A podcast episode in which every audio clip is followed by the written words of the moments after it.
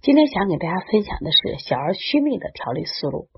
昨天我们调理中心来了一个宝宝，孩子两岁，孩子经常性的就是五六天拉一次，或者七八天拉一次，而且呢，这个孩子呢脾胃功能特别不好，因为也出现了就是吃什么拉什么顽固不化的现象。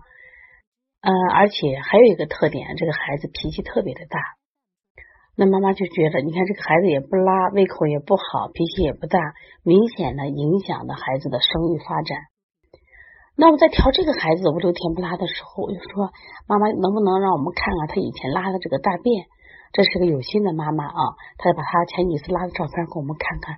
我们发现啊，这个孩子的大便呢，从质地上是非常柔软的，而且呢，这个颜色上。也是金黄或偏棕黄，也属于正常色。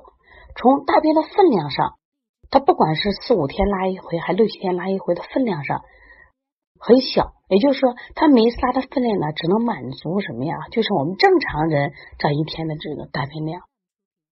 那我进一步跟家长沟通呀，家长就说这个孩子脾气特别的大，特别容易发火，特别爱容易急，而且晚上睡眠也不好。刚才也讲了，孩子脾胃也不好。那我们想，一般的大便如果拉软便，那么一般是气不足引起的，气虚引起的。那么除了气虚以外，其实还有一个就是气结，气结引起的。那我们考虑到这个孩子的因为脾气大啊，有可能是气结引起的。同时考虑到这个孩子脾胃不好，可能和他什么呀肝的疏泄不过有很大的关系。为什么呢？就是孩子这个。肝木克脾土也会引起什么呀？脾胃不好，同时引起气机不畅，既影响脾胃的吸收，同时呢也会影响什么呀？我们六腑的不通。摸这个孩子的肚子，肚子是鼓鼓的、胀胀的，更加确定了这个思路。所以在这个孩子调理这个啊虚秘的时候，我们就采取了疏肝理气的啊调理便秘的思路。而重点呢，我们做了清肺平肝。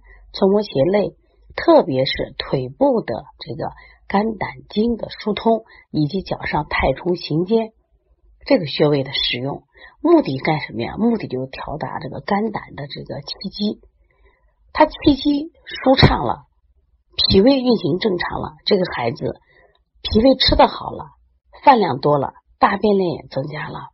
如果气机通畅了，那么人体的气机顺畅了。这个小孩大便也就通畅了，所以说调理虚秘啊，不一定说是我们一定要用推六腑啊，一定要用什么呀？运水入大肠，一定要求它滋阴清热，不是这样子的。其实，如果调理虚秘的时候啊，我们更多的考虑它是不是气不足，或者考虑一下是不是有气结的现象。气不足补气，气结的话一定要疏肝理气，气顺了，大便就通畅了。